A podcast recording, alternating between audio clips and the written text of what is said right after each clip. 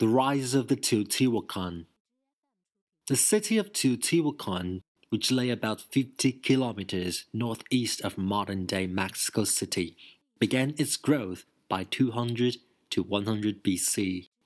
At its height, between about AD 150 and 700, it probably had a population of more than 125,000 people and covered at least 20 square kilometers. It had over 2,000 apartment complexes, a great market, a large number of industrial workshops, an administrative center, a number of massive religious edifices, and a regular grid pattern of streets and buildings. Clearly, much planning and central control were involved in the expansion and ordering of its great metropolis. Moreover, the city had economic and perhaps religious contacts with most parts of Mesoamerica, modern Central America, and Mexico. How did this tremendous development take place, and why did it happen in the Teotihuacan Valley? Among the main factors uh, are Teotihuacan's geographical location on a natural trade route to the south and east of the Valley of Mexico, the obsidian resources in the Teotihuacan Valley itself, and the valley's potential for extensive irrigation. The exact role of other factors is much more difficult to pinpoint. For instance, Teotihuacan's religious significance as a shrine, the historical situation in and around the Valley of Mexico toward the end of the first millennium BC, the ingenuity and foresightedness of Teotihuacan's elite, and finally, the impact of natural disasters such as the volcanic eruptions of the late first millennium BC. The last factor is at least circumstantially implicated in Teotihuacan's rise. Prior to 200 BC, a number of relatively small centers coexisted in and near the Valley of Mexico. Around this time, the largest of these centers, Cuicuilco, was seriously affected by a volcanic eruption, which much of its agricultural land covered by lava.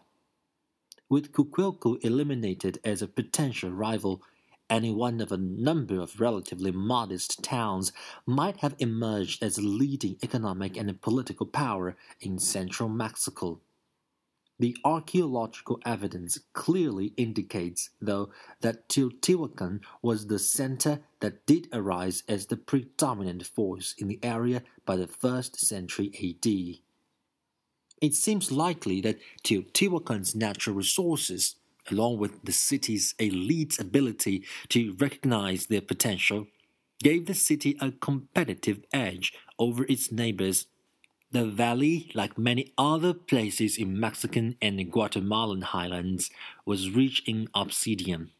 The hard volcanic stone was a resource that had been in great demand for many years at least since the rise of the Olmecs, a people who flourished between 1200 and 400 BC, and it apparently had a secure market.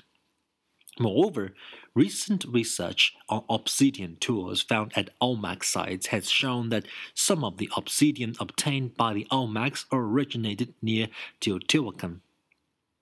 Teotihuacan's obsidian must have been recognized as a valuable commodity for many centuries before the great city arose.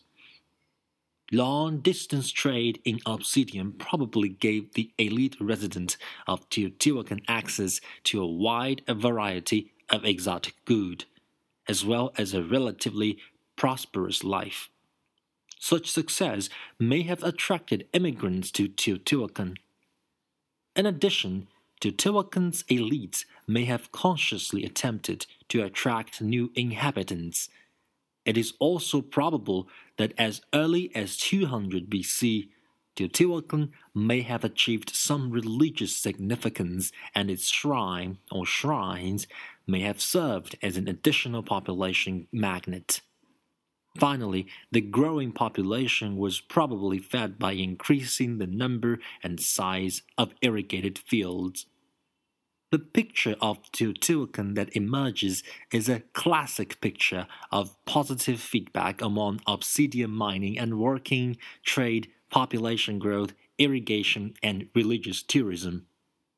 Thriving obsidian operation, for example, would necessitate more miners, additional manufacturers of obsidian tools, and additional traders to carry the goods to new markets.